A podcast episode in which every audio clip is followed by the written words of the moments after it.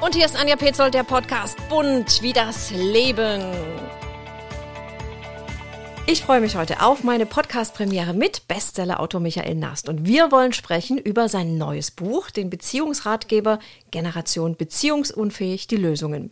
Michael hat ja bereits äh, sechs Bücher veröffentlicht und vor fünf Jahren gelang ihm die Sensation. Mit seinem Buch Generation Beziehungsunfähig landet er den Bestseller des Jahres 2016. Er geht auf Lesereise, füllt ganze Hallen, wird zum Sprachrohr einer ganzen Generation. Matthias Schweighöfer hat das Buch verfilmt und es kommt in einem Monat in die Kinos, so sie denn öffnen werden. Ja, die Liebe, das ist ein großes Thema und natürlich wollen wir darüber sprechen, denn jetzt präsentiert er Lösungen. Auch in seinem Podcast Generation Beziehungsunfähig mit Marie Raumer. Michael, ich freue mich richtig, dass du zugesagt hast, denn du hast mich inspiriert zu diesem Podcast. Ach so. Ja. Das ich wusste ich höre fast jedes Mal fasziniert zu und ich finde das so klasse, wie ihr das macht. Also großes Kompliment. Also meine Ideal eigentlich eines Podcasts wäre, dass man sich mal unterhält. Also das, das machen wir ja schon, aber dass man, also in einem anderen Podcast, aber das ist halt wirklich nicht so ganz so Themen, also dass man sozusagen über Gott und die Welt oder über ta irgendwelche tagesaktuellen Sachen oder was einen so beschäftigt, äh, dass man darüber spricht und dass das erfolgreich ist Genau, sozusagen. genau. Äh, Denn das ist ja ein sehr thematischer. Also Ja, Liebe. Um die Liebe Beziehung. und das Leben, ne? Mit deinen, Unser mit deinen Versagen. Büchern beschäftigst du dich ja mit den großen Themen, die die Welt zusammenhalten, mit der Liebe und dem Leben. Und das neueste Buch ist jetzt Generation Beziehungsunfähig, die Lösung. Genau. Jetzt kommt ja eine ganz spannende Zeit auf dich zu, denn in einem Monat startet der Kinofilm. Matthias Schweighöfer hatte sich ja die Rechte gesichert. Hast du den Film denn schon gesehen? Denn der ist ja schon abgedreht. Der ist schon abgedreht. Am 1. Juli soll ja der Film in die Kinos kommen, eigentlich schon am 25. März. Die ersten Kinos öffnen schon wieder. Bist du guter Hoffnung, dass wir jetzt diesen Film endlich bald alle mal sehen können? Ja, also der wurde ja ein paar Mal verschoben und ähm, ich habe dann auch überlegt, ey Leute, also vielleicht wäre es sogar besser, es ähm, über einen Streaming-Anbieter zu machen, aber die die die ähm, Produktionsfirma sieht diesen Film wirklich so, sozusagen als Symbol, die Leute wieder ins Kino zu kriegen. Und ich glaube jetzt gerade durch diese ganzen, also als mit diesen Schnelltests dann begann und jetzt auch, dass diese Impfgeschwindigkeiten sich äh, doch sehr ver, ver, verschnellern. Ja. Äh, ich, also ich plane, ich, ich plane jetzt auch schon eine Lesung, also Lesungen im größeren Rahmen dann für Herbst jetzt. Wenn du dir das so anschaust, 2009 kam ja dein Erstling raus, ne, der bessere Berliner. Hm. Was in der Zeit alles passiert ist, denkst du dann manchmal, ich muss mich kneifen, ich, ich träume? Ähm, naja, also das, man muss so sagen, das erste Buch war ja 2009 und das zweite kam ja erst 2014. Ja, also ähm, weil ich ja noch eine, noch eine, noch einen Job nebenher hatte damals.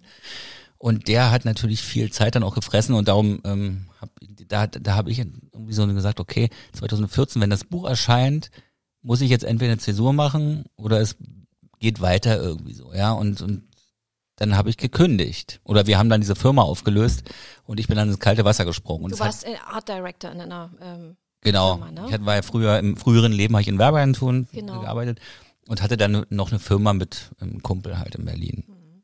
Und dann halt noch ein paar freien Mitarbeitern. Nun hast du ja wirklich Hallen gefüllt. 40.000 Leute waren bei deinen Lesungen mit dabei. Da gibt's schöne Fotos im Internet, Hm. wo also wirklich im Hintergrund tausende Menschen dir zujubeln. Hast du das vermisst jetzt in der Zeit? Oder war es gut für dich, mal ein bisschen runterzufahren? Na, meine letzte Lesung war, ich glaube, am 9. Februar letzten Jahres. Und dann, das war wirklich kurz danach, ja. Und ähm, ich habe das eigentlich ganz gut sozusagen nochmal abgepasst. Aber ja, das, ich, hätte, ich hätte da schon wieder Bock drauf. Ja, das ist. Aber ich so diese digitalen Geschichten. Also ich habe es jetzt mir so überlegt, weil wir dieses Generation Beziehungsunfähig die Lösung haben. Und da kommt ja so ein Psychologe drin vor. Der, also mehrere eigentlich, aber das ist eigentlich eine Person. Und der hat mich ja letztens, oder vor ein paar, zwei Monaten hat er mich angeschrieben, weil er ein Interview mit mir gehört hat. Und er meinte so, ey Micha, eigentlich können wir, wenn du so weitermachst, können wir eine eigene Praxis dann mal zusammen aufmachen. Und dann kam ich auf die Idee, ey, warum machen wir das nicht so, dass wir zusammen Veranstaltungen machen und da können die Leute interaktiv, also digitale Lesungen, nicht Lesung, also eher so Therapiestunde. Ja, äh, virtuell. Und dann können die Leute sich wirklich da mal, ähm, also können sie dann Mit ihren tauchen. Fragen an euch wenden. Ne? Genau, mit, aber mit Eintritt sozusagen. Und eine Lesung würde ich zum, also das würde ich als sehe ich als digitales Modell wirklich, wirklich, weil auch ein Mehrwert für die Leute wirklich massiv da ist. Und Lesungen wird, das mag ich nicht so. Digital, nee, digital mag ich Okay. das nicht so. Also Lesung, da, das lebt auch von der Stimmung, von der Reaktion des Publikums und so. Mhm. Und ähm, darum würde ich Lesungen nicht digital machen. Das kommt dann, und ich, ich bin dann extrem zuversichtlich. Also ich glaube, im Herbst wird das. Ja, das die Inzidenzen, die, äh, die, die sinken jetzt jede Woche. Also ich denke, ja. das ist eine Frage der Zeit. Ne? Ja. Der Film ist das eine. Und ähm, der Schulleiter des Gymnasiums Stendal hat dich ja gebeten, eine Festrede zu halten. Du hast ja mal ein Buch geschrieben vom Sinn unseres Lebens. Das haben wir ja damals alle zur Jugendweihe bekommen, zu DDR-Zeiten. Mhm. Ihr wart der letzte Lehrgang damals, oder? Genau, das Jahrgang. Mhm. Und ähm, die erwarten natürlich nur eine ganze Menge von dir. Ja, du wirst dich dann also an die Abiturienten wenden und deren Eltern. Hast du schon angefangen, ein bisschen was zu schreiben? Ja, ich habe sitze da jetzt gerade jeden Tag dran. also das, nee, weil das ist ja für mich auch ähm, ähm, also das Thema, was ich da ja auch behandle, ist ja letztendlich, äh, wie man, wie auch ich mein Leben gerne gestaltet hätte. Ja, also es geht irgendwie so darum, dass ja wir immer so viel darüber reden. Wir reden ja immer über das Leben, was wir nicht geführt haben. Gerade ab, ab einem bestimmten Alter sagt man so, naja, hätte ich das gemacht, hätte ich das gemacht. Das ist eigentlich so ein Doppelleben. Ne? Wir, wir reden immer darüber, äh, von dem Leben, was wir haben und was wir vielleicht hätten Aber was führen können. Aber was du denn anders machen wollen? Na, ich arbeite dran. Es, also es ist ja so, das klingt von außen sieht das natürlich immer so aus, ja, und dann die, der Autor und dann diese Lesung und die Massen und so. Aber letztendlich ist es schon so, ich meine, ich habe mein Leben lang äh, auf die Arbeit mein Leben, also alles ausgerichtet, ja. Und ähm, es ist ja am Ende ist es ja immer so. Ja, nehmen wir mal zum Beispiel Gregor Gysi, fällt mir jetzt gerade so ein, als er diese Rede da gehalten hat, ja, damals mal äh, bei diesem Parteitag und dann auch geweint hat und gesagt hat, ja, ich hätte mich viel mehr um meine Familie und bla bla bla mhm, kümmern. Ja. Das, das kriegt, kriegt man immer im Rückblick mit. Und vielleicht sollte man das den Leuten mal ein bisschen früher sagen. Dass es bestimmte Sachen gibt, auf die man vielleicht jetzt schon mal Wert legen kann. Es gibt Erfahrungen, die muss man selber machen.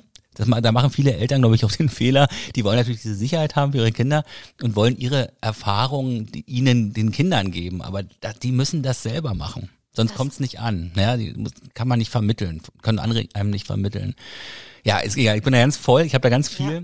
Also da werde ich, äh, da sitze ich halt wirklich gerade noch dran. Vielleicht entsteht auch ein Buch draus. Mal gucken. Also das ist. Ähm, du wirst Lebensgewohnheiten, Lebensweisheiten, ja, ad acta legen. Vielleicht. Ja, und vor allem für mich auch. Also es ist, äh, das ist ja immer so, dass ich immer viel für mich, äh, also ich schreibe ja eigentlich immer so an mich auch oder was mich gerade so beschäftigt und um mir selber auch darüber klarer zu werden. Und, und aus irgendeinem Grund können sich da mal viele Leute darauf einigen. Also bin ich auch so ein durchschnittlicher Charakter oder so, weiß ich nicht. Was wirst du den Jungs und Mädels in Sachen Liebe mitgeben? Da bist du ja, ja wirklich der Experte. So ja, ich, ja? Bin, ich kann eigentlich noch gar nicht so viel darüber reden, mhm. ähm, weil ich da immer noch auf der, in der Recherche bin und am Schreiben bin und so und da musst du wirklich an jedem Wort feilen, ne? Das ist genau. Das muss sitzen. Ach, das passiert so viel bei dir. Du hast ja neulich äh, dein Buch vertont. Was war denn das für eine Erfahrung für dich? Äh, das, das, hat auf jeden Fall Spaß gemacht, aber es, äh, was krass ist, ist also das Hörbuch einzulesen, war schon so, dass es wirklich so um die Substanz geht, was ich nie erwartet hätte. Das ist, also ich habe ja schon mal ein Hörbuch eingelesen vor vier, fünf Jahren, aber diesmal war es wirklich so, also da war ich, wir, da konnte ich gar nicht drei Tage hintereinander das machen, weil du, du machst dann immer so fünf, sechs Stunden. Bist Danach durch? bist du wirklich ja. physisch. Also du kommst nach Hause und fällst ins Bett. Das ist richtig krass gewesen. Und ähm, aber es war trotzdem schon, es war schon cool. Erlebnis, ne? Ja, vor allem sieht man dann auch noch so mal so Sachen, die man noch mal ändern würde, wenn man es dann mal laut liest alles. Mhm. oh, da, da, da ist eine Wiederholung, das hätte man vielleicht mal. Aber du hast sollen. ja voll deinen Slang, ne? Dann, das ziehst du einfach auch durch. Mein cool. Slang? Naja, so Berlinern. Na, ja. Hast du, hast du jemals Sprecherziehung gehabt? Nö. Nee, ne? Nö, nö. Brauchst du auch nicht. Aber ich bin jetzt vielleicht, ähm, es ist schon so, dass ich umschalten kann, um es mitzukriegen. Aber wenn wir jetzt hier so in dieser Vertrautheit sitzen. Ach, ist das ähm, schön. Du, ich genieße das total, weißt du das? Ich freue mich auch wirklich sehr. Also man muss es dazu sagen, für alle, die jetzt uns zuhören, immer noch freundlicherweise. Wir sitzen jetzt hier in Berlin-Köpenick. Und das ist ja so deine Hut. Hier bist du aufgewachsen, ne? Naja, das war meine Hut wahrscheinlich, ja. Also ähm, ich bin, ja, wir sitzen hier am Mögelsee, im Hotel am Mögelsee, kann man mhm. ja mal sagen. Mhm. Und ich bin praktisch, also dann vorne ist so eine große Straße, mhm. die nach Mögelheim führt und dahinter das ist ein Waldgebiet und dahinter bin ich aufgewachsen. Mhm. In Wendenschloss. Also richtig schön behütet. Richtig behütet, genau. Und dann sind wir dann, ähm, als ich in die vierte Klasse kam, also 84, sind wir dann rübergezogen äh, nach Mahlsdorf Süd, Herrlich. um in ein großes, in ein Haus zu ziehen. Und deine Eltern sind ganz stolz, ne? Genau, aber das wird mir natürlich nicht gesagt, das wird immer Freunden gesagt und die erzählen es mir. Aber auch dein, dein Bruder ist ja auch prominent, ja, Jan mm, Nast. Mm. War ja 22 Jahre Konzertdirektor der Sächsischen Staatskapelle Dresden und ist jetzt nach Wien gegangen.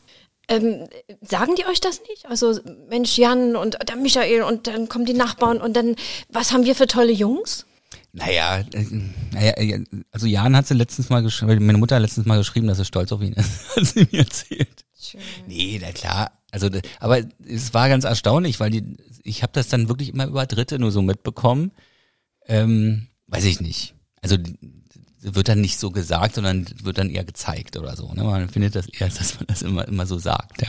Weil mich hat auch neulich dein Post inspiriert. Äh, auf Instagram bist du ja ganz aktiv. Lernt eure Eltern besser kennen. Ich habe dann gleich meine Eltern angerufen und gesagt, wollt ihr vielleicht kommen? Äh, kommt doch einfach mal wieder her zu uns. Das ist aber nicht von mir. Also das steht ja dann drunter, ne? Äh, unter diesem Foto. Das ist aus, ähm, aus so einer Kolumne, die mal irgendwann in der New York Times 1999 oder so war. Und da ist das, ähm, ähm, und das ist halt so ein, wenn jetzt jemand ist ein bisschen älter, es gibt ja immer so Leute, die sagen, wenn jetzt die Eltern zum Beispiel gestorben sind, ja, und dann sagen sie, ach, hätten wir doch noch mal, wir hätten noch mehr, ja. Und aber da sage ich mir, ey, ich mach das. Ich mach das jetzt schon. Ja, ich meine, irgendwann werden sie sterben, dann nutzt die Zeit Wie dazu. Wie alt sind deine Eltern jetzt? Äh, meine, meine Mutter ist 75 Ah, meine sind ich, 70. Ja, ich bin der Jüngste. Ich bin der Nachzügler. Ich, mein Bruder ist ja knapp zehn Jahre älter genau. als ich. Genau. Ähm, weil du gerade jetzt von deiner Mutter sprichst. Du warst ja neulich, äh, bist du im Podcast gewesen von Stefanie Stahl. Mhm. Und da habt ihr ja versucht, so ein bisschen zu analysieren, äh, jetzt kommen wir schon mal zu der beziehungsunfähig Generation, mhm. woher diese Bindungsangst rührt. Und da habt ihr ja mhm. sehr viel auf deine Mutter auch zurückgeführt. Wie hat sie darauf reagiert? Also, dass du beispielsweise jetzt immer versucht hast, du warst Scheidungskind, hast versucht, deine Mutter zu beschützen, alles ihr Recht zu machen. Ohne, naja, alles ihr Recht zu, eher nicht so, nee, nee. Also, ich wollte eine Harmonie schaffen. Ja. Also, äh, es ist eigentlich krass, ja. Also, also, das war mir ja alles nicht so klar, ja. Also, ähm, weil ich habe das so ein paar Streitigkeiten als kleiner Junge mitbekommen, also im, im Nebenraum und dann kam sie daneben, hat sich dann neben mich gelegt, dann hat sie dann, als wenn wir dann in so einem Doppelbett da geschlafen und sie hat dann halt sich in den Schlaf geweint und so und das muss dann irgendwie was gemacht haben für mich, mit mir und dass ich sozusagen immer so eine Harmonie ha haben wollte, ja. Und meine Mutter hat das extrem belastet, jetzt auch dieses Ding, dass es Mit rauskam. Genau. Und sie hat das sich ein paar Mal angehört und hat dann sozusagen sich dann nochmal versucht, also sie hat sich, war sich ja total schuldbewusst und so, aber das kann, sie hat ja nichts, also das ist ja nicht schlimm, also sie hat ja nichts Schlimmes gemacht oder so, ne? Das ist das, was mit mir das gemacht hat. Diese Man muss vielleicht nochmal dazu sagen, du warst in der ersten Klasse, dann hat dein Vater die Familie verlassen und genau. ähm, hast ihn ähm, ganz viel spät, also viel später dann erst wieder gesehen. Nee, ich habe ihn Nie wieder gesehen. Ich habe ihn, also äh, doch, ich habe ihn gesehen, genau, wegen der Alimente. uns dann einmal wieder, nee, der, das war ja, wann war das? Zwei. Du warst 14, als die Wende war. ich war 14, genau. Und, und da ungefähr war das, ich weiß gar nicht, ob das jetzt nach, vor oder nach der, ich glaube, nach der Wende war diese Alimente-Geschichte mhm. nochmal. Und da haben wir uns gesehen, aber wirklich auch seit der vierten Klasse oder dritten Klasse oder so. Und ich habe ihn wohl auch gesiezt, wurde mir mhm. gesagt. Ganz hart. Und dann haben, war irgendwie auch noch von einer Beerdigung von einem Freund ähm, meiner Eltern und da war der auch. Da war der auch, Mann, wie du sprichst, oder? So distanziert, na logisch. Wenn du ja, ihn gesehen nee, hast, ist nee. ja kein Wunder. Aber er wohnt ja ganz hier in den, also. Der wohnt hier, ne? der wohnt halt, wir hatten ja damals so ein Haus gebaut und dann kam das alles so da rein. Ne? Während des Hausbaus, dann hatte er dann halt eine Affäre und das war alles. Und irgendwie wollte er auch ja nicht so richtig. Also kriegt das jetzt auch alles so erst mit, weil ich lerne ja meine Eltern immer mal wieder ein bisschen neu kennen und lass mir diese Geschichte. Das interessiert mich ja auch, ja, wie das so damals war. Und ähm, der, so wie das jetzt klang, war, er hätte am besten so eine Dreier, am liebsten hätte er so beide gehabt oder so. Und ähm, genau. Und Aber du bist ja dann trotzdem in einem behüteten Elternhaus groß geworden. Genau. Ja, ja. ja, also zu, wahrscheinlich ist es das auch, dass ich dann auch ein bisschen zu behütet oder zu verwöhnt. Ich war also ich hatte ja gar keine Verpflichtung dann bei meinen Eltern, also meine Mutter und ihrem neuen Mann. Das war, ich war schon sehr verwöhnt, genau. Schön. Generation beziehungsunfähig. genau, ja genau. Und ich habe mich, das muss ich kurz erzählen, ja. weil ich habe mich letztens mit einer ähm, oder gestern Abend mit einer Freundin oder ja, einer Bekannten, guten Bekannten unterhalten und die ist auch Scheidungskind und da ging es so darum, sind wir eigentlich so eine Generation von Scheidungskindern und was hat, was macht das sozusagen? Vielleicht ist das auch ein Grund, aber sie ist halt total die ist seit elf Jahren in einer Beziehung, so mit 28, ein bisschen jünger. Und bei mir, also die sozusagen diese die Scheidung hat bei beiden die Prägung der Scheidung hat bei beiden äh, eine andere Reaktion ausgelöst. Also bei ihr ist es so, dass sie halt sehr, die ist in einer Beziehung und will dann auch bleiben. Also die, die, ich glaube, da müsste sehr viel passieren, bis die sich sozusagen da trennen, Sozusagen oder? ein sicherer Beziehungstyp. Genau. Und ich, bei mir ist es ja genau das Gegenteil. Also die, Verlu also die Verlustangst, bei ihr ist eine Verlustangst da, dass sie den sozusagen hält. Und bei mir ist es so, dass ich gar nicht erst reingehe. Und wir haben gestern festgestellt, vielleicht lag es daran, dass die Eltern auch gar keinen Kontakt mehr bei mir hatten. Also der war dann weg. Und zwar genau in der Zeit, in der eigentlich die Mutterbindung auf die Vaterbindung übergeht. Ja, so mit sechs, sieben ist das irgendwie so. Und bei ihr sind die immer äh, Freunde, freundschaftlich, jetzt inzwischen auch freundschaftlich irgendwie verbunden gewesen. Also die waren nie weg und das ist vielleicht so ein Ding. Ja, weil der Mann war dann weg. Ja, und ähm, irgendwas hat es dann mit mir gemacht, sozusagen. Ne? Denkst du denn wirklich, dass das, ja, dass sie da recht hat, die Stefanie Stahl, dass das mit deiner Mutter zu tun hat? Die Bindungsangst? Nee, das hat mit der Scheidung zu tun. Und das hat damit zu tun, diese Harmoniegeschichte, dass ich sozusagen eine Harmonie schaffen will, das mache ich mit Frauen. Also, ähm, Aber das ist schön, da fühlen wir uns doch aufgehoben. Die müssen doch alle bei dir bleiben.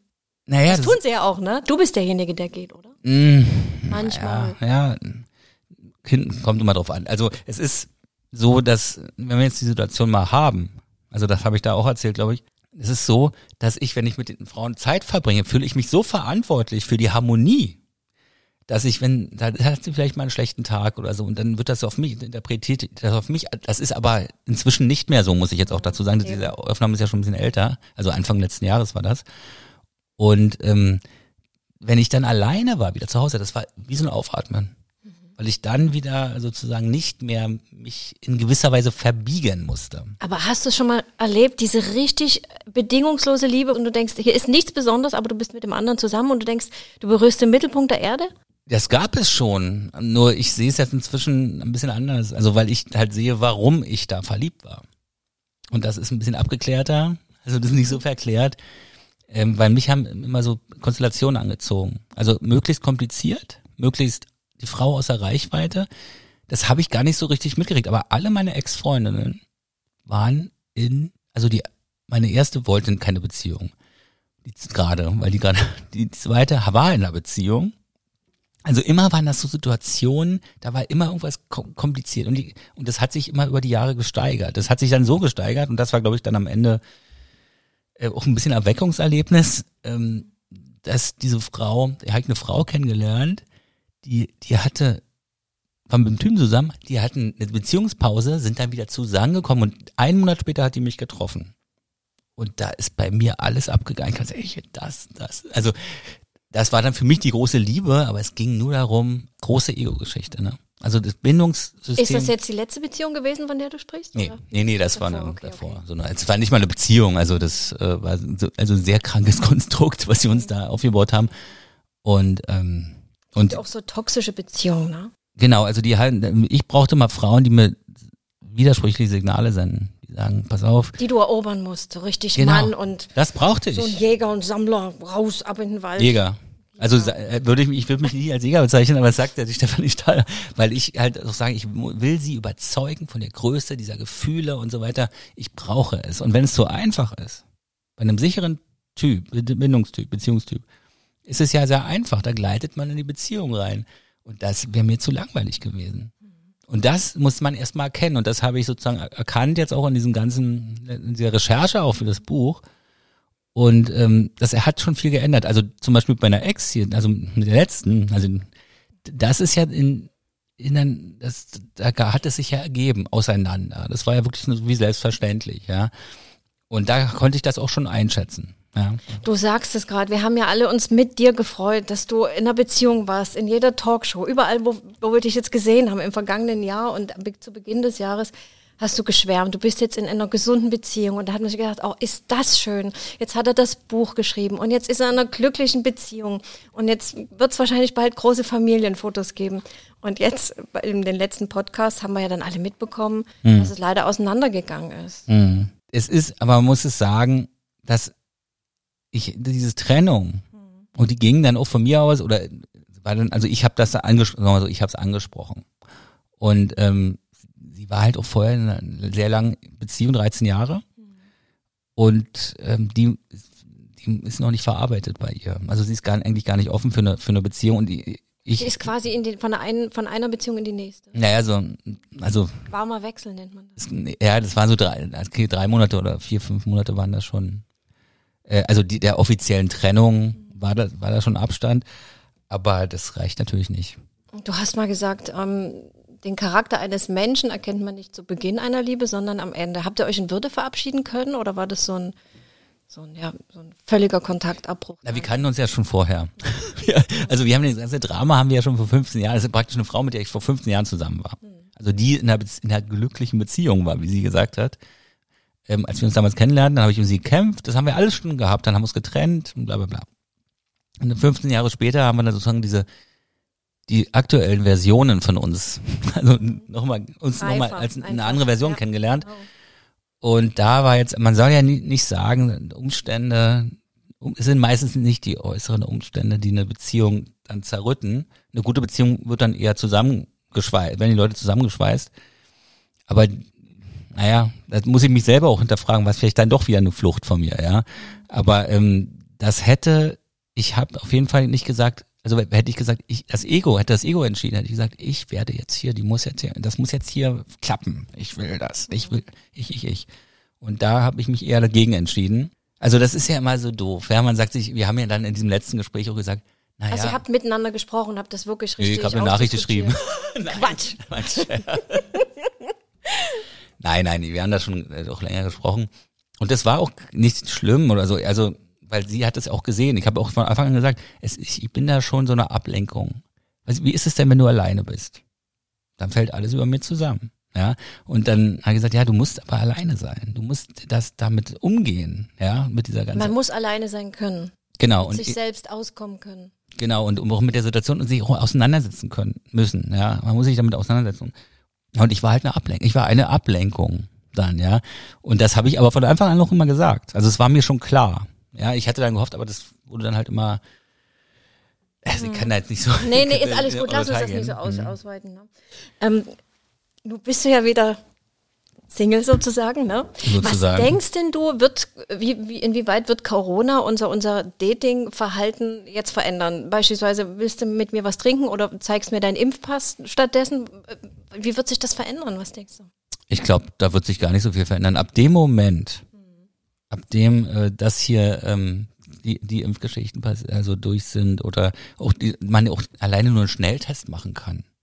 Man kann ja vielleicht sich vorher auch daten und oder man bringt sich halt einen Schnelltest mit, dann ist das alles egal. Also dann ist es nicht. Das wird Knallauffall wieder hochfahren, oder? Ja, das wird erstmal wahrscheinlich sogar noch ein bisschen ex exzessiver werden, weil die Leute ja halt wirklich ähm, Nachholbedarf, ne? Es, es ist so. Das glaube ich, dass das man sagt immer so, also ich habe mir ja auch gesagt, ja, und diese Zeit und dann man idealisiert das ja. Da sind die Leute, setzen sich mit sich selbst auseinander, sie sind gereift und als Mensch und so weiter. Aber was haben sie denn gemacht? Die meisten. Viele haben, sind, waren, haben Sport gemacht, also Singles jetzt, ja, haben viel Sport gemacht, haben dann irgendwie welche Fremdsprache gelernt, was weiß ich, so. Und das sind ja alles eher so Sachen, äh, Selbstoptimierungssachen. Also die haben sich einfach darauf vorbereitet, ähm, durch Sport, was weiß ich, den Körper in Shape zu kriegen, auf die Zeit, wenn es wieder geht. Ja, um dann wieder äh, in den Singlemarkt reinzumachen, gehen. Und ich glaube, und dann wird es erstmal so ausschlagen und dann wird sich wieder so einpegeln. Ja, und dann, dann wird man, kann man so weitermachen wie bisher. Ich glaube nicht, dass die Leute total sich weiterentwickelt haben. Du bist ja immer schon also ein reflektierter Mensch gewesen und äh, hast ja jetzt in der Corona-Zeit noch mal mehr auf dich geachtet, ne? Also und noch mehr deine deine Gewohnheiten hinterfragt und ähm, das würde ich wahrscheinlich auch weiterhin machen, wenn die das so weiter so gehen würde. Ich glaube, wenn, wenn diese Corona-Zeit, diese Gefahr die ganze Zeit da bestehen würde, dann würde es zu einer Änderung kommen bei den Leuten. Aber äh, weil, weil am Abgrund entwickelt man sich weiter. Aber wenn es dann wieder das, das, ja, wie ist denn das? Also man erfährt, dass man sterben wird morgen oder in, in zwei Wochen. Ja, und dann sagt man sich, okay, jetzt ändere ich alles, jetzt wenn ich das, jetzt spende ich da Geld und so. Und dann, dann kommt, erfährt man, nee, das ist nicht so. Man stirbt dann doch nicht. Und dann, was macht man dann? Wird man das dann weitermachen? Äh, wird man dann spenden? Wird man das, wird man alles ändern und nochmal alles so mal, oder macht man dann weiter wie bisher? Das ist die Frage, die man sich stellen muss. Du hast ja mal gesagt, also Instagram ist die größte Dating-App überhaupt kommen da täglich Nachrichten bei dir rein? Die Frauen, äh, du hast ja auch bei den Lesungen waren ja 85 Prozent Frauen, ne? Äh, schon in, eine große weibliche Fanbase. Hm. Wie ist das, wenn du deine Nachrichten dann so checkst oder bist du Ja, ich weiß immer, Ich so. Angeboten, nee, bei An ist es wirklich so bei Angeboten, dass ich immer gar nicht so richtig weiß, was ich da antworten soll. Ich will, weil ich auch mit Leserinnen gar nicht, ähm, ich kenne ich nicht was anfangen möchte, weil du hast, die Leute haben dich auf einer Bühne kennengelernt. Ja, die saßen im Publikum, du warst, bist auf der Bühne. Und allein das ist ein Ungleichgewicht. Also das finde ich irgendwie, weiß ich nicht. Ich kenne Leute, Musiker, die sagen, ich habe alle Frauen, alle Mütter meiner Kinder habe ich über Musik kennengelernt. Ich, was meinst du denn? Und die sagt, naja, sie waren halt Fans, ne? Und aber das, das könnte ich gar nicht. Also das äh, weiß ich nicht. Auf, äh, sag du- niemals nie, ja. Wirst du dir jetzt eine Ruhe, also wirst du dich erstmal zurückziehen, eine Ruhepause gönnen oder guckst du schon mal wieder? Hm. Wie auch ich halt immer so bin, ja. Hm. Ja, Wie es einfach passiert, oder? Ich plane das. Ja, ja, das Okay. ist, also das ist, wie gesagt, mit meiner Ex sozusagen, das ist ja so, das hat ja, da haben mir alle gesagt, oh Mann, das ist ja so krass Jetzt- eigentlich, jetzt ja. das. Hat auch so was Schicksalshaftes Ja. und jetzt trifft man sich und diese 15 Jahre und so weiter. Aber dann kamen natürlich wieder anderen Elemente rein. Aber man sagt, naja, nee, ich glaube, ich wäre eine Baustelle, eine weitere Baustelle für sie geworden, wenn ich dann immer noch gesagt habe, ich will jetzt auch da eine Entwicklung und so weiter. Du hast ja im vergangenen Sommer auch für ein großes, ähm, du hast das Sommerloch gefüllt sozusagen. Wie Ne? Du hattest ja äh, ein Interview der DBA gegeben, dass du nicht als Opa dann im Kindergarten dein Kind abholen willst. Da, habe ich mich selber gewundert. Kannst du dir immer noch vorstellen, eine Familie zu gründen? Ja. Ja, ja. Und das war total krass. Also ich habe das witziger, ich hatte an dem Tag mir die Berliner Zeitung gekauft. Also wirklich zufälligerweise und blätter dann so durch und plötzlich guck ich mich an, da war nur ein Panoramateil und da da dachte ich, und dann war das halt, das war ein Interview, was ich irgendwo mal im Radio gegeben habe. Und das wurde dann, wurde dann halt durch den Sommer halt eine DPA-Meldung. Herrlich, herrlich. Das hat sich dann verselbstständigt. Lass uns nochmal über die Generation beziehungsunfähig, die Lösungen reden. Was denkst du, machen wir meistens alle falsch, wenn es gerade um den Beginn einer Liebe geht? Es kommt drauf an. Also ich glaube, dass wir Liebe sowieso irgendwie falsch, das ist ein missverstandenes Wort. Du sagst, es ist erstmal nur eine Verliebtheit, Genau. bis man dann in den Zustand der Wir Liebe assozi viele assoziieren Liebe mit Verliebtheit. Die sagen, die wollen eigentlich eine ewige Verliebtheitsphase, wenn sie über Liebe reden, ja, oder wenn sie an Liebe denken, weil wir das in den Filmen natürlich so lernen, ja. Und ich, ich kann da immer, also ich bin immer so ein gutes Beispiel für so eine Sache. Also ich bin, wenn, ich habe immer sozusagen eine, also die Beziehung zu einer Frau immer an dieser ersten Verliebtheitsphase gemessen. Er sagt, je größer, die, tiefer die Verliebtheitsphase, desto krasser ist das. Wenn das aber weniger wurde, ähm, also normal, was ja normal ist, es geht ja irgendwann dann weg, diese, diese, diese krasse, Nach dieser welcher psychotische. Zeit? Man sagt immer nach zwei Jahren, ist das so? ich das glaube, sein? das sagen die Leute mal, aber Ja, ich glaube, ey, es gibt Leute, ey, sag schon, Entschuldigung. Mach, Ähm, mach. Fühl dich ganz frei. Also ich, es gibt, sowas ist nach drei Monaten, kann das schon abflachen, ja. Und dann ist es die Luft raus. Und dann muss es irgendwie vielleicht doch die falsche Person sein. Und das ist der falsche Ansatz. Denn eigentlich die besten Beziehungen, das klingt, also das ist sehr verallgemeinernd, aber äh, also die, ich kenne sie- sehr Best Beziehungen, die Bestand haben, also langen Bestand haben, da gab es gar keine Verliebtheitsphase. Da hat sich das halt so wie so eine Kurve, langsame Kurve nach oben, genau. Man hat sich erstmal kennengelernt. Also eigentlich, naja, kann man jetzt nicht direkt vergleichen, aber man sagt ja immer im Job und im Studium oder in der Schule oder so, lernen, lernen sich die Leute kennen, weil es ja nicht gleich so einen Druck gibt nach dem Motto, ja, jetzt müssen wir immer äh, uns kennenlernen äh, oder jetzt müssen wir hier mal muss sich was entwickeln. Und so kann man sich erstmal kennenlernen ohne diesen Druck. Und so ist das dann vielleicht auch so ähnlich. Man lernt sich erstmal kennen und dann kommen die Gefühle. Aber für mich wäre es auch nicht. Ich sehe ja dein schon- Gesicht. Ja, Also muss für ja schon mich Big Bang nicht. machen, oder? Also es muss schon. Wie, was, was muss eine Frau haben, dass du sagst, boah, Ähm, also ich muss sagen, dass mich auf jeden Fall ganz krass die bestimmte Art, also wenn mich die Art einer Frau greift, so eine Aura oder so eine Art zu reden reicht auch schon, ähm, das ist schon, macht schon sehr viel aus.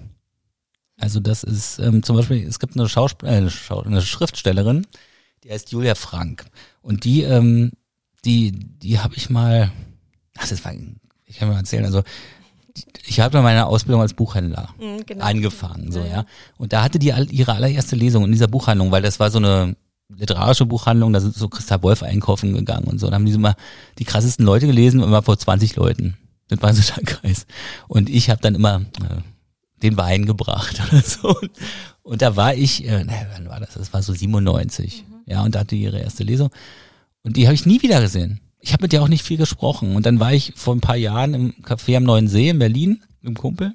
Und der, als wir gegangen sind, ähm, sind, hatte ja so ein Regisseur, saß da am, Tele, äh, am Telefon, am, am, an einem Tisch, als wir gegangen sind, mit einer Frau und ich, das war Julia Frank und die meinte, ey, wir kennen uns und so. Und dann haben wir uns, hat die sich erinnert, hat und interessanterweise alle Sachen, die da passiert sind, an irgendwelche aufsehenerregenden Sachen, hat die alle mir zugeordnet. Als hätte ich da irgendwelche Sachen gesagt. Wow. Und die hatte, die hat eine Art zu reden, das ist total krass. Ja, und ähm, da, da war ich sehr gefangen sozusagen. Mhm. Obwohl die eigentlich gar nicht so vom Aussehen her mein Typ ist. Sondern aber genau, sagte gerade, deine Mama sagte immer, du sollst nicht immer nur auf die Optik schauen, ne? Aber sie weiß inzwischen, dass ich mich verändert habe. so ein bisschen. Nee, früher, naja, die hatten aber auch ein bisschen sehr krasses Bild von mir früher. Das ist nur oberflächlich und nur auf Aussehen und so weiter, ja. Aber es gab eine Zeit, da war das auch so. Aber ist auch okay. Eine Mischung. In der, in der, in der Jugend und ja. Sturm- und Drangzeit, ne? Da ja. kennt man sie erstmal nie besser. Also meine Mutter hat mir mal erzählt. Eyecatcher sein. Ja, also meine Mutter hat mir erzählt, mein leiblicher Vater, der hier um die Ecke wohnt, der hat, ähm, das, das haben ihr Freunde gesagt, als sie zusammengekommen sind, haben, hat er sie mal vorgehen lassen und hat dann immer gecheckt, äh, sozusagen die Leute, die Männer, ja, die Blicke der Männer ah, okay. und fandet halt, also so, so ein bisschen statusmäßig, dass er mit so einer Frau dann zusammen ist, ja. Und das fand sie ja dann ganz süß irgendwie.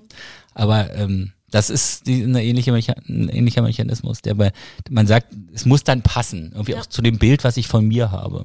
Sehr oberflächlich. Was, äh, was erhoffst du dir von deiner großen Liebe? Was, was bestand zum einen sicher, eine Familie, mhm. aber was muss sie dir auch geben können? Also es ist ja auch ein, ein Geben und Nehmen. Mhm. Ganz wichtig finde ich das. Ne? Ja, ja, klar.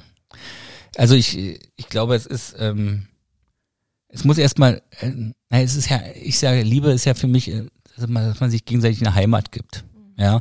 Und ich, eine Frau, mit der ich zusammen bin, in einer Beziehung, das sind so, also da, da will ich natürlich auch das Gefühl haben, mich selber verändern zu möchten, äh, verändern zu möchten, kann man das sagen? Weiß ich gar nicht. Verändern zu wollen. Genau. genau die, sich zu verändern, also als Mensch zu reifen für uns beide. Ja, genau. ich lese dir da mal was vor aus deinem. Ich glaube, dass die Liebe zu jemandem genau, in einem den tiefen Impuls auslöst, ein besserer Mensch zu werden.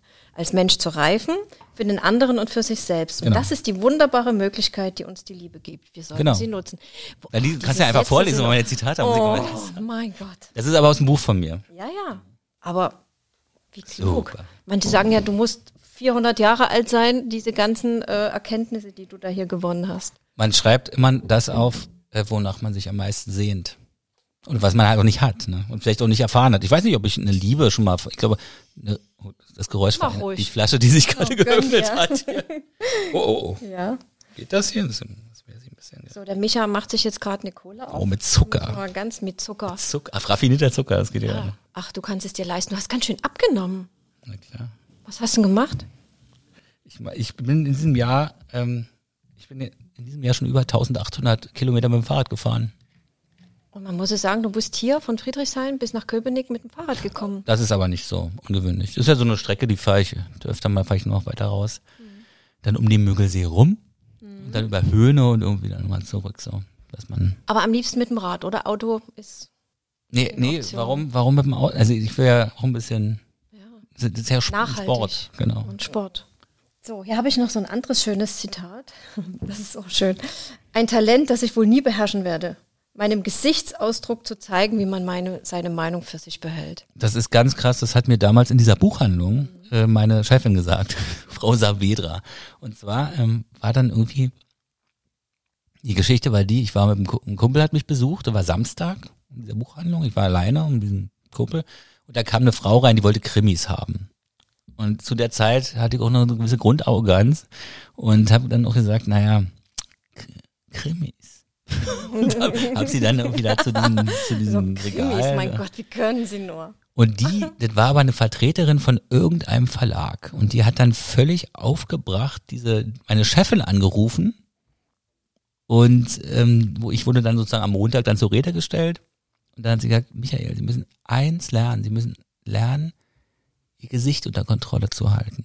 Wenn Sie, also, oder, oder halt diesen, diesen Gesichtsausdruck unter Kontrolle, Ihre Meinung nicht in Ihrem Gesicht äh, sehen zu lassen. Aber das macht dich ja gerade so authentisch. Ich denke, dass dich die Menschen deswegen lieben. Du bist einfach, wie du bist. Ja, die Menschen lieben. Ich weiß nicht, ob Ja. die Menschen mich lieben. Doch, ich kenne sehr, sehr viele, die dich, die, ich kenne ganz viele Fans von dir. Ja. Grüße bitte. Mache ich, das mache ich sehr gern. Und ähm, was für mich erstaunlich war, dass du einfach so sagst, okay, wir machen das.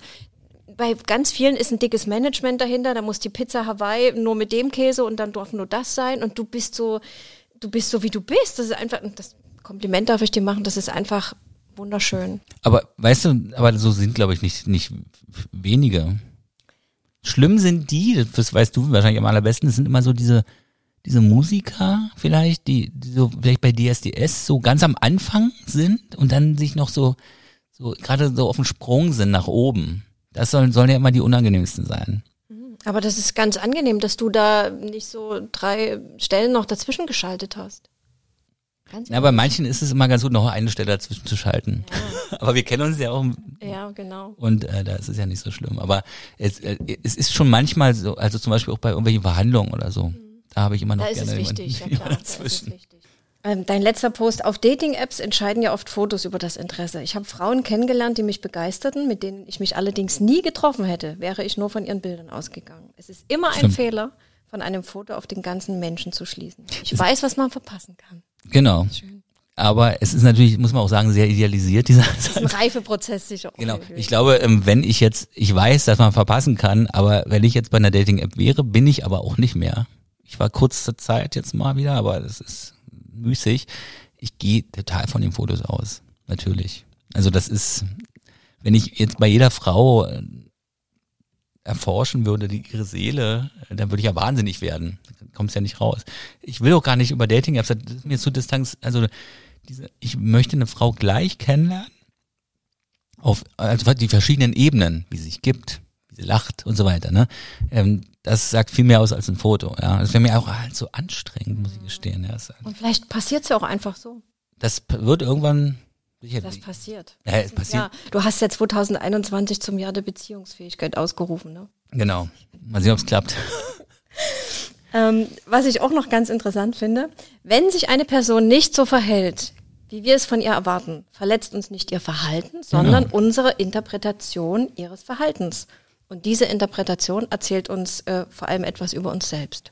Kannst du Genau. es mir nochmal erklären?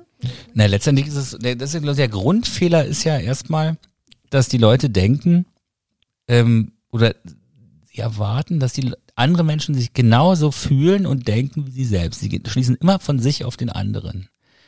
Wenn man, ähm, aber das ist ja so nur die halbe Sache, ne? Und die Sache ist die, dass man letztendlich, wie ich was interpretiere, was du zu mir sagst, wenn ich es zu persönlich nehme oder, oder dann auch verletzt bin, Es ist deins. das ist das, wie ich das aufnehme, was du sagst. Ja.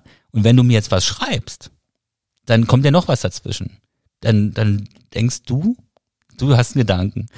Dann formulierst du diesen Gedanken. Der kann schon ein bisschen anders sein als das, was du denkst. Und dann kommt das bei mir an und ich lese das, kann das auch schon wieder missverstehen und dann habe hab ich noch meine innere Wieder Welt und wieder. Also da sind so viele Verständnisse, also am besten gleich mal anrufen, gleich mal telefonieren. Ja, WhatsApp ist ganz, ganz schwierig. Da äh, entstehen so viele Missverständnisse. Missverständnisbooster, genau. ähm, der wahre Charakter einer Person zeigt sich nicht, wenn die Liebe beginnt, sondern wenn sie endet. Genau. Weil? Weil ich glaube, ähm, dann ist es ja so, dass du den Menschen erst, also am Anfang ist klar, dann ist, muss, ist man ja immer eine best, also eine euphorische Idealisiert Version, ne? alles, ne? genau. Und aber man verhält sich ja auch anders, ja. Also wenn man mit jemandem zusammenkommen möchte, dann kommt der Alltag, wird vielleicht ein bisschen nachlässiger. Aber wenn dann die Verletzungen mit reinkommen, wenn dann die Egos äh, gegeneinander gehen und und dann erkennt man die die Person also in der, in der ganzen Bandbreite, in allen Facetten sozusagen. Und letztendlich muss man auch mal sehen, wenn jemand, man sagt, ich will eine Zukunft mit dir planen. Ja, das hat man ja vielleicht mal überlegt. Man überlegt zusammenzusehen. Vielleicht hat man auch zusammen ge- gewohnt. Und äh, so einen Menschen, wenn man sich plötzlich, also dann abfällig oder, oder weiß ich wie, verletz, extrem verletzend verhält, dann dieser Person gegenüber, mit der man eigentlich eine Zukunft geplant hat, dann muss man, kann man, muss man eigentlich alles mal hinterfragen. Wie diese Person, die wird sich auch vielleicht auch was vorgemacht haben. Und es ging eigentlich nur um sie selbst. Im meisten, ich glaube, in vielen Beziehungen geht es vor allem den Leuten um sich selbst. Ähm, es gibt ja im, auf dem Singlemarkt so verschiedene Begriffe, gerade wenn es jetzt wieder losgeht. Ähm, Ghosting, Ghosting. Was, was, ist, was haben wir unter Ghosting zu verstehen? Benching. Benching weiß ich nicht. Lovebombing, Getspying. Lovebombing ist, ähm, wenn jemand beim ersten Treffen, ich liebe dich, sagt schon. Und die Frau mit überschüttet mit Komplimenten und was weiß ich. Und die Frau dann so mitreißt. Sowas in der Art habe ich auch gemacht, muss ich gestehen, ohne es zu planen, denn ich war da dann wirklich überzeugt von diesen Gefühlen, in diesem Moment sozusagen. Ghosting ist dann das Ende, wenn man sich sozusagen nicht mehr, einfach nicht mehr erreichbar ist für die andere Person. Wie ein Geist, als hätte es genau. dir nie gegeben, oder? Man löst sich, genau, man löst sich einfach auf. Und, und aber man, das ist ja das Krasse, man ist auch gar nicht mehr erreichbar. Also man, man, es lief eigentlich alles ganz gut. Macht ihr das jetzt gerade? Nö, wir haben jetzt. Ihr habt Kontakt. Nee, wir haben nicht, naja, wir schreiben, ja, aber ähm, das ist halt so, also wir haben jetzt so vage gesagt, wenn sie jetzt mal äh, in Berlin ist, wenn es wärmer ist, dann ähm, dass wir uns vielleicht ein bisschen, dass wir uns mal treffen oder so. Also das ist so. Ja. Also ihr habt noch Kontakt. Und Ghosting ist ja völliger Abbruch. Ja, da ist es aber auch, da, bei Ghosting wird auch nicht geklärt. da wird auch nicht gesagt, ich, das war's jetzt, sondern ähm, da ist man einfach nicht mehr also du, du hast gestern noch mit, mit mir geschrieben und äh, morgen oder heute bin ich nicht mehr erreichbar und in der Woche auch nicht mehr und Nummer ist blockiert und naja, macht jeder so gut, wie es kann. Ja, ist total, es ist sehr feige, es ist sehr, meistens ist natürlich Konfliktscheuheit, ja, aber ähm, ich habe mal geschrieben, ist natürlich auch so idealisiert, diese, diese die Frau oder die Person hat ja einem das Kompliment gemacht, äh, an einem interessiert zu sein da kann man sich halt auch mal auch respektvoll dann verhalten sozusagen. Ne? Michael, wenn du jetzt wieder losgehst, der Frühling erwacht.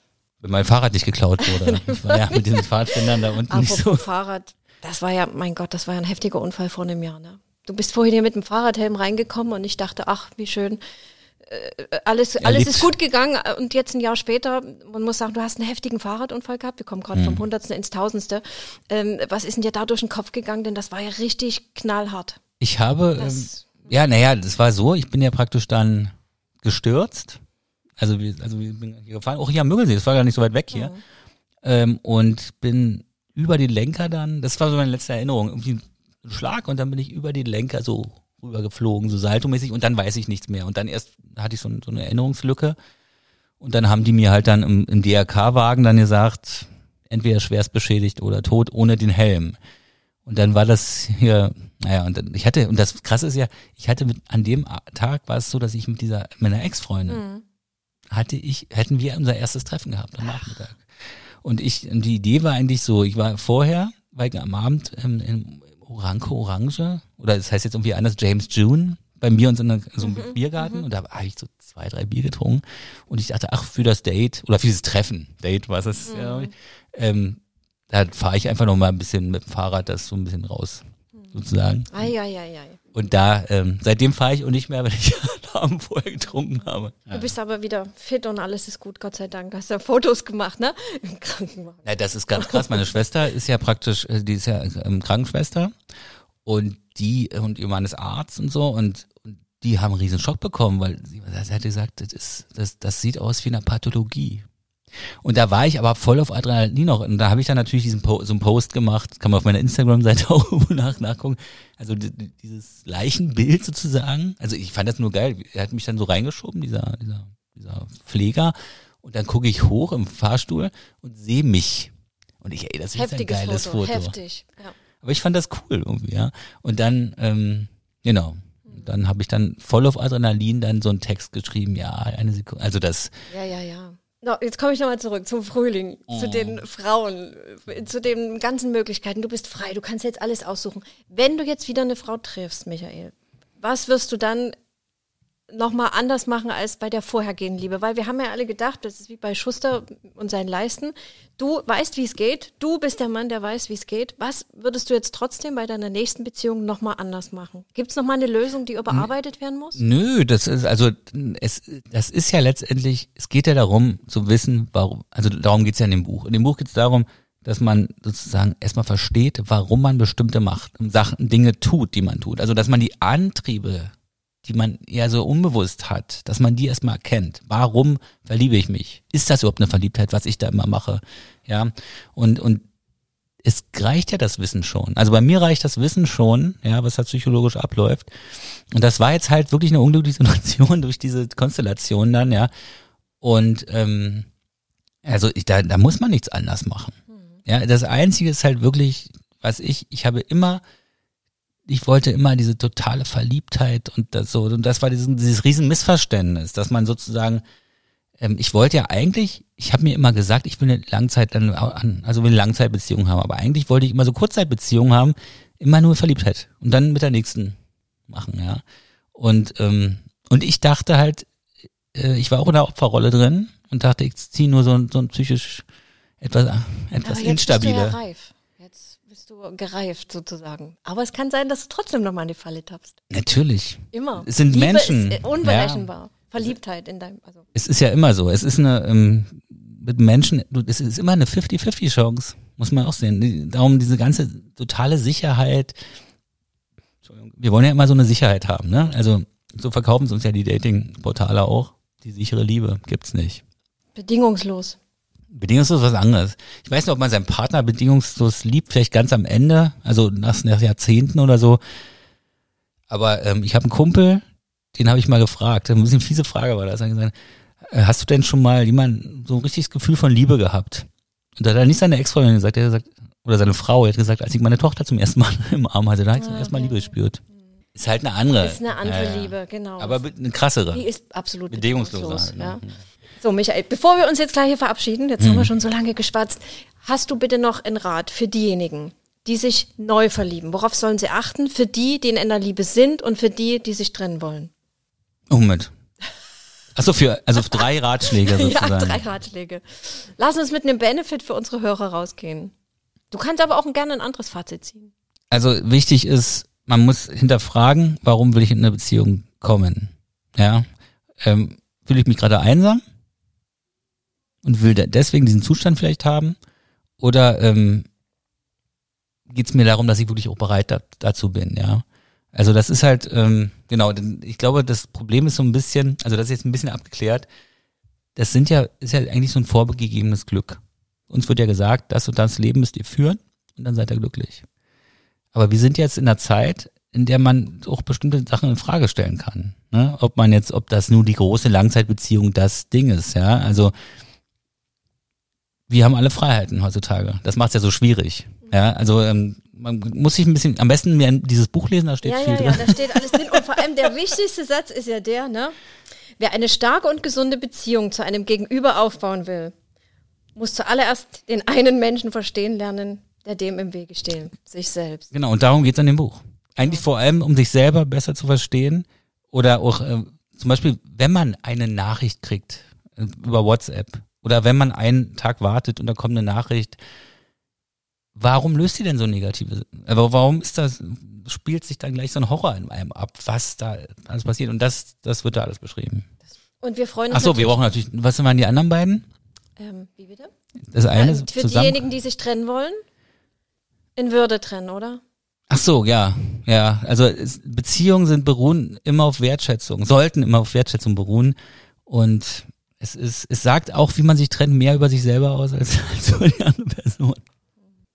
Michael, ich danke Immer andere so behandeln, wie man selbst behandelt werden möchte. Das war wunder, wunderbar, mein Premieren-Podcast. Aber das ist gar nicht so lang, oder? Ist das, ist das zu lang für einen Podcast? Du würdest ja noch ein bisschen schneiden, darum wären es wahrscheinlich dann ein bisschen weniger als. Wir rufen jetzt Mama und Papa an. Ach so, ja, können wir machen. Aber jetzt sind sie schon wach, ja. Ich danke dir. Es war mir ein Vergnügen. Mir auch. Was eine wunderbare Premiere für mich.